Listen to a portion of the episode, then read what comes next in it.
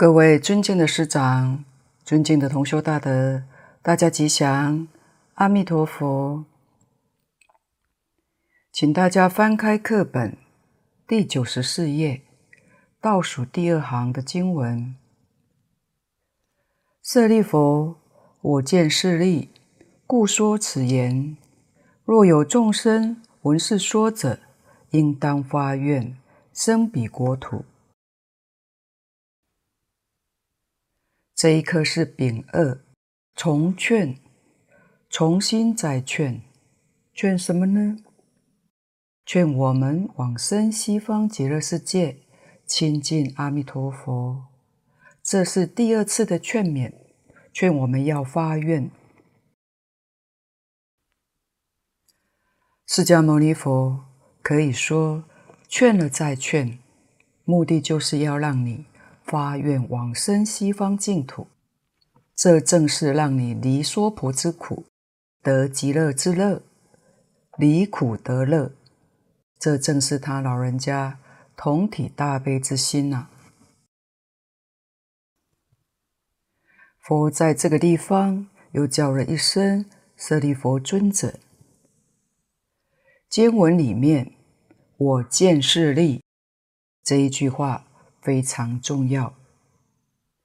我是释迦牟尼佛自称，利益是佛亲眼所见的，见到西方极乐世界一阵庄严，能往生的，无论是什么样的身份，即使恶道众生，生到西方极乐世界，也都圆证三不退。这种殊胜的利益，是一切诸佛刹土里面都没有的，这是佛亲眼所见的。因此，多次劝勉我们往生到西方极乐世界。请看注解：我见者，佛眼所见，究竟明了也；是利者。横出五浊，圆尽是土，直至不退未尽，是为不可思议功德之利也。蕅益大师从道理上先解释经文：“我见是利”，这是正式的第一个约理原事。我见者。佛眼所见，究竟明了也。这个我见是指释迦牟尼佛。当然，佛眼是大智慧光明眼，是无眼圆明，三德洞照，可以说无法不见，无法不知。所以佛眼所见是究竟明了，没有任何的差错。佛眼所见的事情，都是一个限量的境界。在十法界里面，人类总以为自己很聪明，看一切事情都没看错。可是人的聪明才智比不上天，天人看事情比我们凡夫看得清楚，但是天眼。比不上阿罗汉的慧眼，阿罗汉的慧眼也比不上菩萨的法眼，菩萨的法眼又比不上佛眼，所以佛眼看东西不会有错误，比菩萨还要看得究竟圆满。所以这里说佛眼所见究竟明了，是菩萨所不及的。底下是利者，横出五浊，圆尽是土，直至不退未尽，是为不可思议功德之利也。佛看到什么利益呢？第一个，横出五浊，这在前面都讲过了，特别是六道凡夫想脱离三界，超越轮回，这是非常困难的。即使佛不说，要是我们头脑够清楚，仔细去观察，也能够体会得到。世间多少修行人，不能说这些人没有智慧、没有功夫，可以说他们有相当程度的智慧，也有很高的功夫、定力，结果都出不了三界，这些都是事实。若要问为什么他出不了三界呢？我们从大乘经典上可以明白，就是见思烦恼实在不容易断。真正断了见思烦恼，才能够超越三界。所以要明白六道轮回是如何产生的。佛说，六道轮回是从见思烦恼。变现出来。换句话说，你只要有见思烦恼，就有六道轮回。见思烦恼断了，六道轮回就没有了。这就叫超越。在佛门里面，小乘阿罗汉果、四果罗汉，见思烦恼断了，超越轮回。三果。跟四果相，烦恼没有断干净，不能超越六道。有关四相四果的名词解释，请同修自己参阅《佛学词典》了解一下。这些人他们的智慧功夫好，还在四禅天里面修行，修什么呢？把见思烦恼断尽，才能出得去。所以见思烦恼也是无量无边。佛讲经说法，为了方便起见，把它归纳成十大类：见惑五大类，思惑五大类，归纳成这十大类。见惑里面，见就是见解的烦恼，见解错误。我们讲看法看错了。这一类的烦恼叫做见惑，有五大类。第一个是身见，众生都迷惑身是我，身是自己，这是个错误的见解。身不是我，但是哪个人不把这个身当作我呢？那身到底是什么呢？是我所有的，不是我。譬如，衣服是我所有的，这不是我；身体也是我所有的，跟衣服一样，不是我。这个一定要清楚。迷惑颠倒的人，把身、衣服当作是我，这就颠倒错误。这是第一个看错了。第二个错误就是边见，边见。就是执着二边，用现代话讲，就是相对的。确实，西方的科学家发现相对论。我们世间人都是生活在相对的世间里头，但相对是错误的，不是真实的。真实的，佛讲一真法界，那才是真的。由此可知，一真法界以外，十法界都是相对的，这是个错误的看法。另外两种是我们讲的成见。某人成见很深，成见有两种，一种是在因上，另一个是果上。因与果在这上面发生了成见。这些是错误的。因上的成见叫做戒取见，果上的成见叫做见取见。这两种我们称之为成见很深，这也是错误的。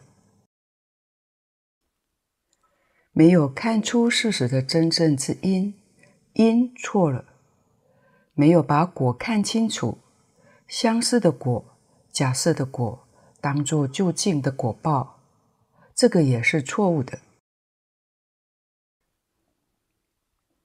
譬如是禅天，是空天，这在三界之内，虽然寿命很长，它还是有生死，它不是真实的。有许多人把天当作究竟，认为升天就得永生。永生这个概念跟佛法里面讲的涅槃意思是一样的。佛法里面讲入大波涅槃。这个意思就跟其他宗教里面讲永生是一个意思，就是不生不灭。哪里晓得是禅是空天，还有生命，所以它不是究竟。把天当作究竟的果报，果上的错误，这是错误的见解。升天，举个最简单的例子。佛告诉我们，天有二十八层天，每一层里面境界不相同，果报不相同，因也不相同。佛说，单修十善，上品的十善，可以升十王天，可以升忉利天，这是单修十善，这是欲界六层下面的两层。往上去，欲界上面还有四层：夜摩天、兜率天、化乐天、他化自在天。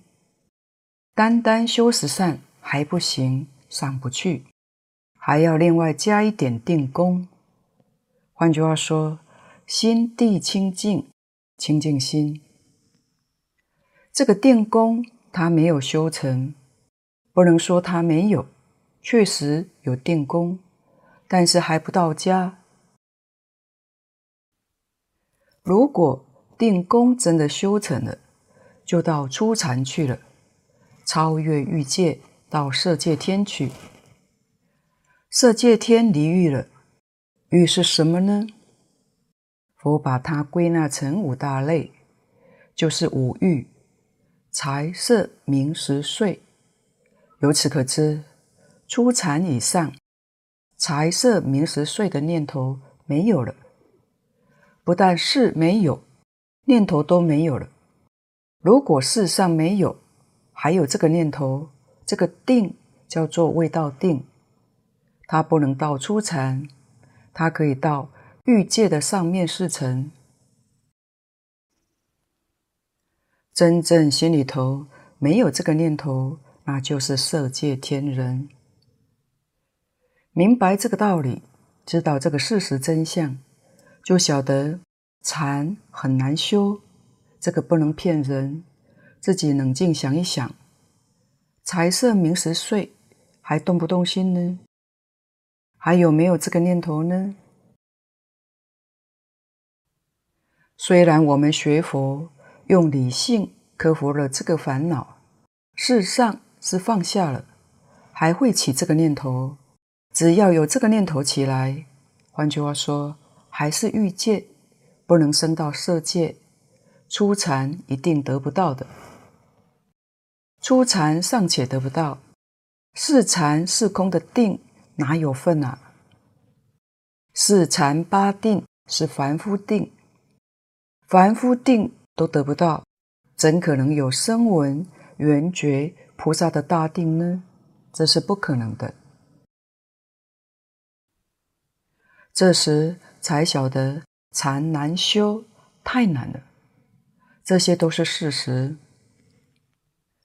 佛门里面讲根性利的，上根利智，利智是猛力的智慧，它能够把这个烦恼断尽，确实不起心，不动念，这才是修禅的材料。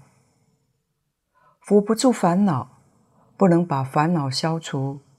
换句话说，修这个法门都变成空谈，得不到真实的利益。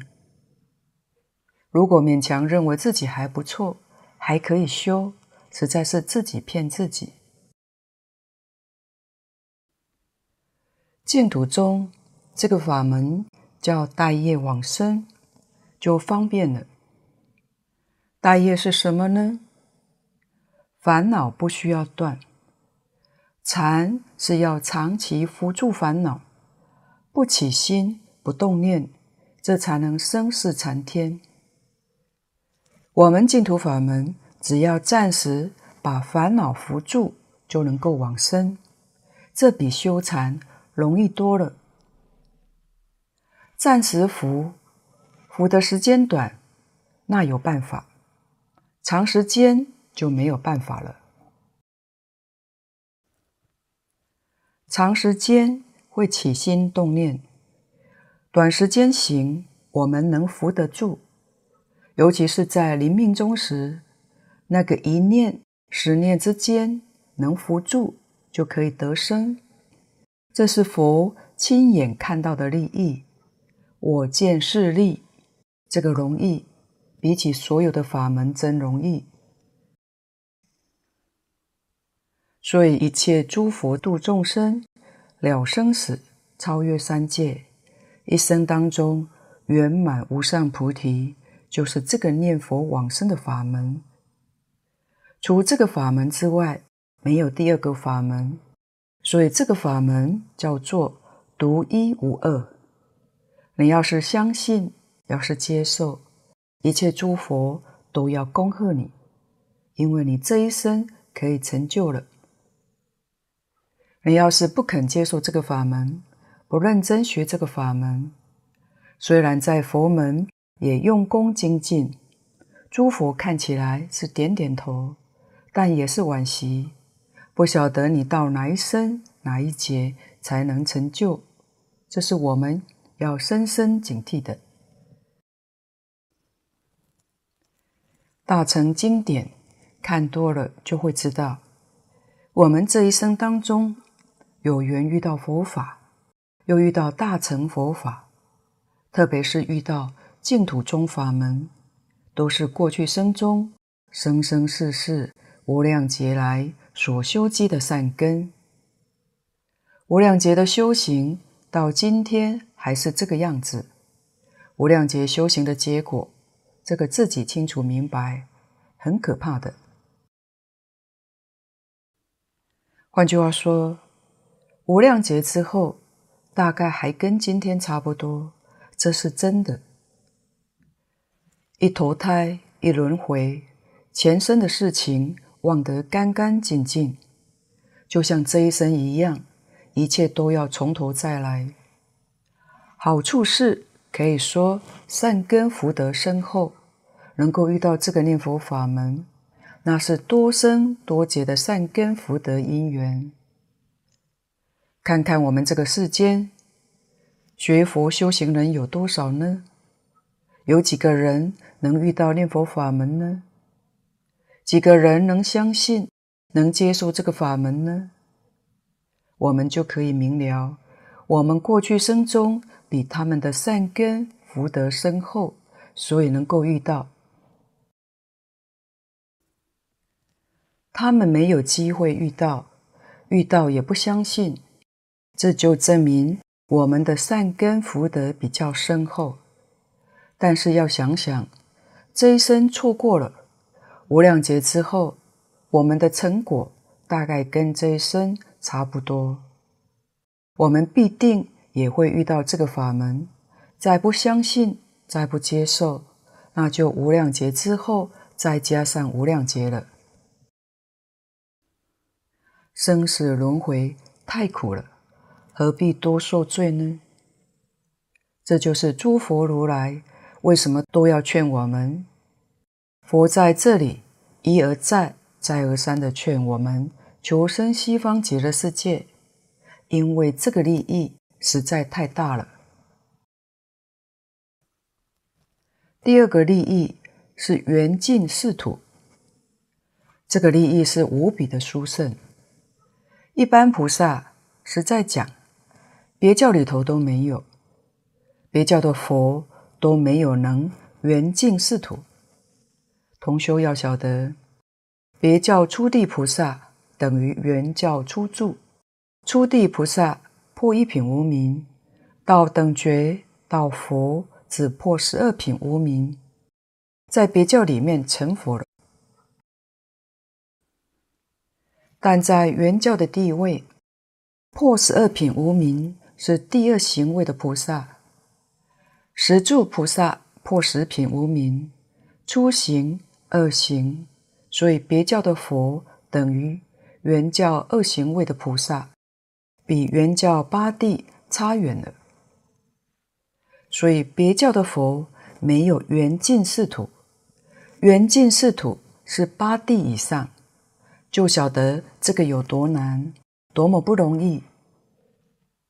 往生净土的人，同居土下下品，大业往生，生到极乐世界，就圆净四土，这是真正难信之法。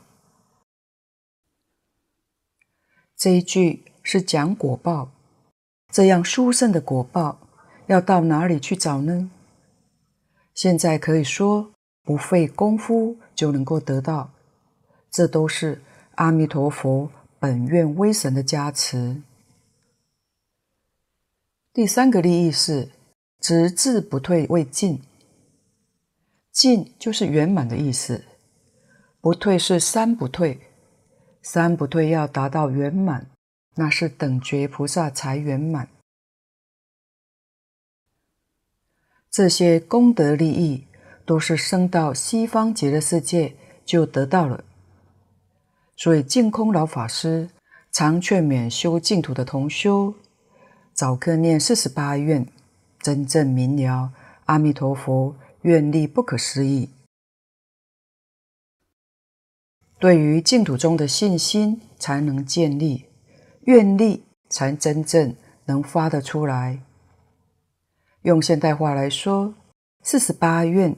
等于是阿弥陀佛国土里面的宪法一样，这个我们不能不知道。所以，我们上次有做过学习分享，阿弥陀佛四十八愿，就是这个用意。在四十八大愿里面，很清楚、很明白告诉我们，那边的世界是平等世界，升到西方极乐世界。不管你是哪一品，不管你是什么身份，菩萨也好，罗汉也好，乃至于恶道都一样，只要升到西方极乐世界，一切受用都平等。身是紫磨金身，跟阿弥陀佛一样；相好庄严，也跟阿弥陀佛一样。阿弥陀佛。在大愿里面讲得很清楚，如果不一样，他就不成佛，这个很难得。我们要知道，在他方世界的人面孔都不一样，身体状况有人健康，有人比较弱，不太一样。唯独西方极乐世界人的相貌都一样。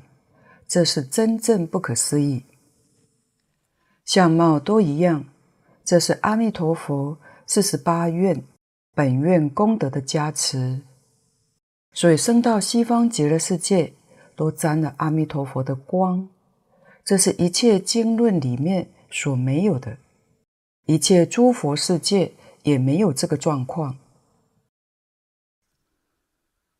这是佛见到这样殊胜的利益。经上讲的不可思议功德之力，这是佛亲眼见的，十方一切诸佛如来都见到的。底下注解：复次是利，曰命终时心不颠倒而言，盖秽土自力修行，生死关头最难得利。前面说明。往生西方极乐世界的利益，前面的这个利益是十方世界所有一切众生生到极乐世界共同的利益。这一段所讲的是单讲我们娑婆世界，或者把圈子更缩小一点，佛在我们这个地球上讲的，对地球的众生，特别是人道，我们这个世间人，生死关头最难得力。生死关头，自己要是能做得了主宰，怎会到二道去呢？自己能够做主宰，自己就可以选择。要是天上好，就选择升天。人间好，也必定选一户大富大贵人家，生下来就能够享福。但事实上，自己做不了主，做不了主，则随业流转，这就很苦了。随着自己过去生中所造的业，这一生一轮转，一投胎，这是果报、业报。自己做不了主，这叫生死关头最难得利。佛看到念佛人的利益大，为什么呢？生死关头，阿弥陀佛与诸圣众来接引往生，这个利益大。此地说这个利益是临命终时心不颠倒，这就是大利益。意思是说，临终的时候，自己清清楚楚、明明白白。其实有许多世间大福德之人，他临终的时候清楚明白，很可惜没有学佛。要是他有学佛，在这个时候选择往生西方净土，决定得生。但临终清楚，并不是每个人。都能得到的。念佛人很容易得到，为什么很容易得到呢？是阿弥陀佛神力加持，使你在临终的时候清清楚楚、明明白白，这就是大利益。佛见到这个利益，临终佛保佑你，因为你不颠倒，你临终最后的一念。是念佛就能够往生，是佛来接引的。所以临终关怀是很重要的。也许我们靠自力的修行，平常这一念心，如果没有老病死来障碍我们，果报体不障碍，那么身心健康，心情愉快，心中没有烦恼。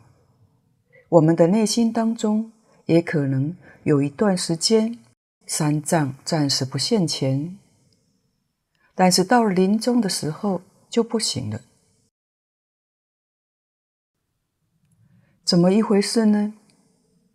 境界法师在临终关怀里面有提到，也就是《瑜伽师地论》上说的，临命中的心有三种状态。第一种状态是名利心。一个人到了临命中的时候，刚开始可能会起昏昧，也许他已经躺了一个礼拜，或者更久了，都是昏迷的状况。但是突然间回光返照，清醒过来，这时候他的明了性特别强，就知道他准备要走了。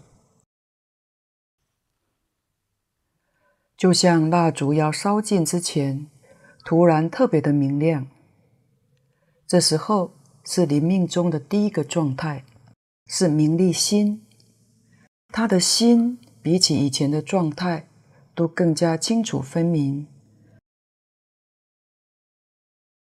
小时候曾经做过什么事，长大之后又做过什么事，原本他都忘得一干二净了。但是到了临命终时，就像看电影一样，当然速度很快，他会突然间看到他过去所造的善业跟恶业，全部都现出来。换句话说，在名利心的时候，他清楚知道他的一生有善业、恶业，在这个时候。要他皈依阿弥陀佛是最重要的。我们必须做好临终关怀的工作。这个时间可能很短，有些人可能长一点，少则几分钟，多则一个小时，名利心就过去了。也就是说，名利心是做临终开导的最好时机。当名利心过去了以后，到了第二阶段，叫做昏昧心。他的心开始昏昧，就像一个人开始睡觉。这时候，他知道自己即将死亡，他的诸根开始败坏，心事开始昏昧。可能是耳识失去功能，耳朵听不到任何的声音；或眼识失去功能，看不到外面的境界。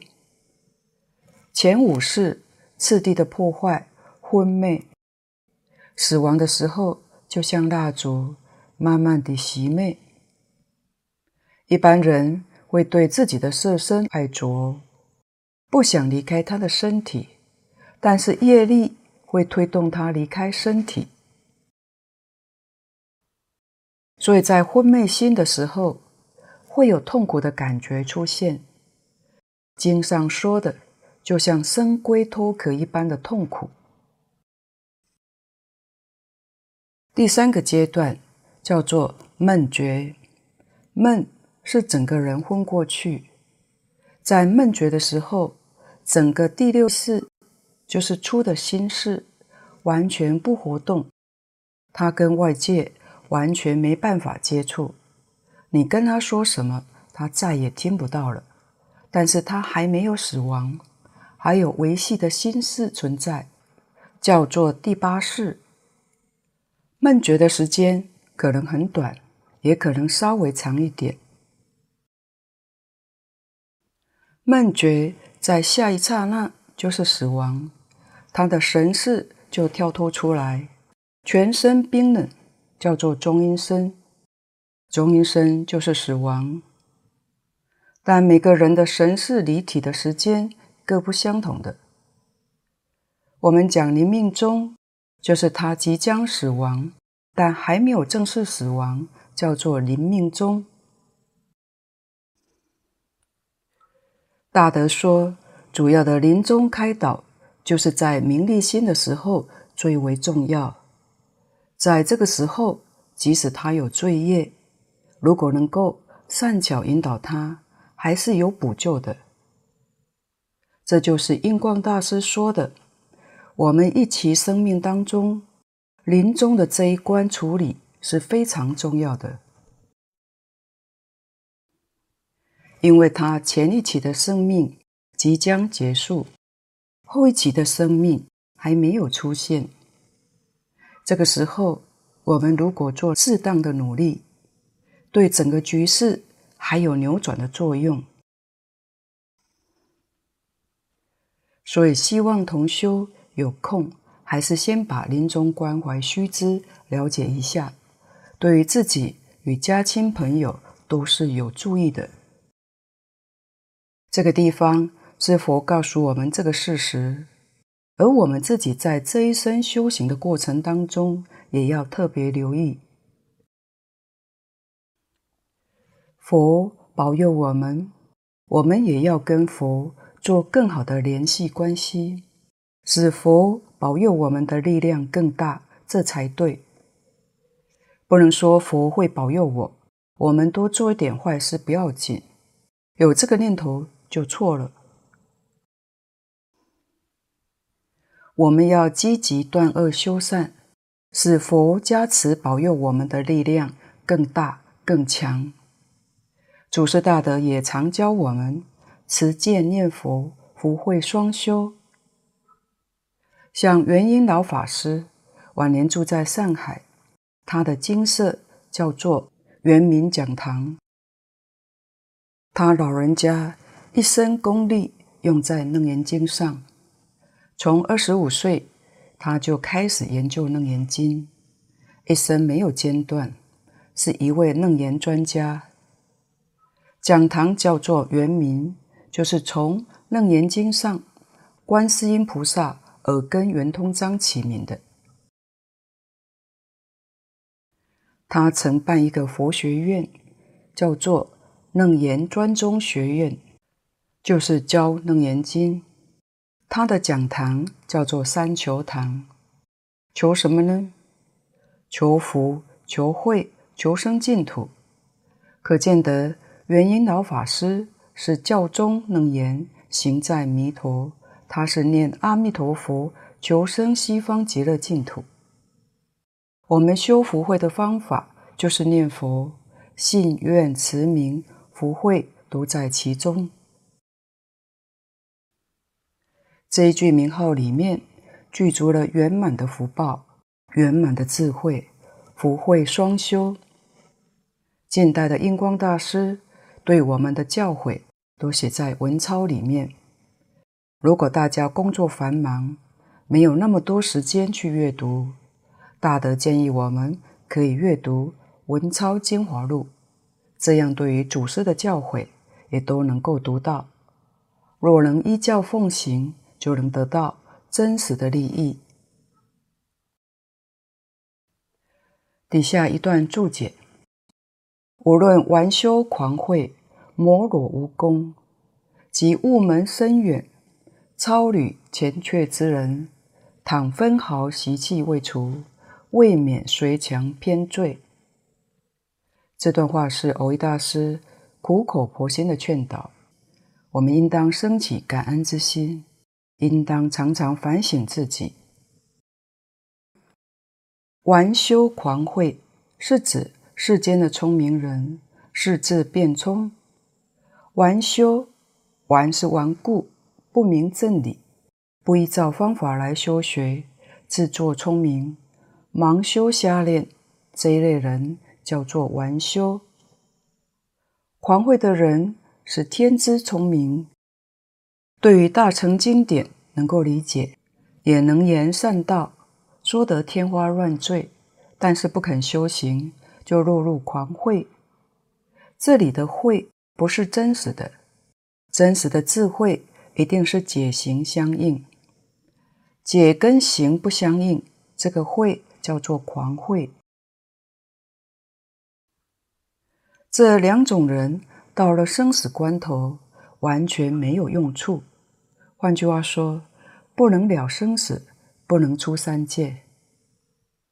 摩罗无功，是讲他们没有功夫。没有成就的意思。底下即悟门深远，这是讲真实修行的人，这不是狂慧，也不是玩修，是说悟门深远的人。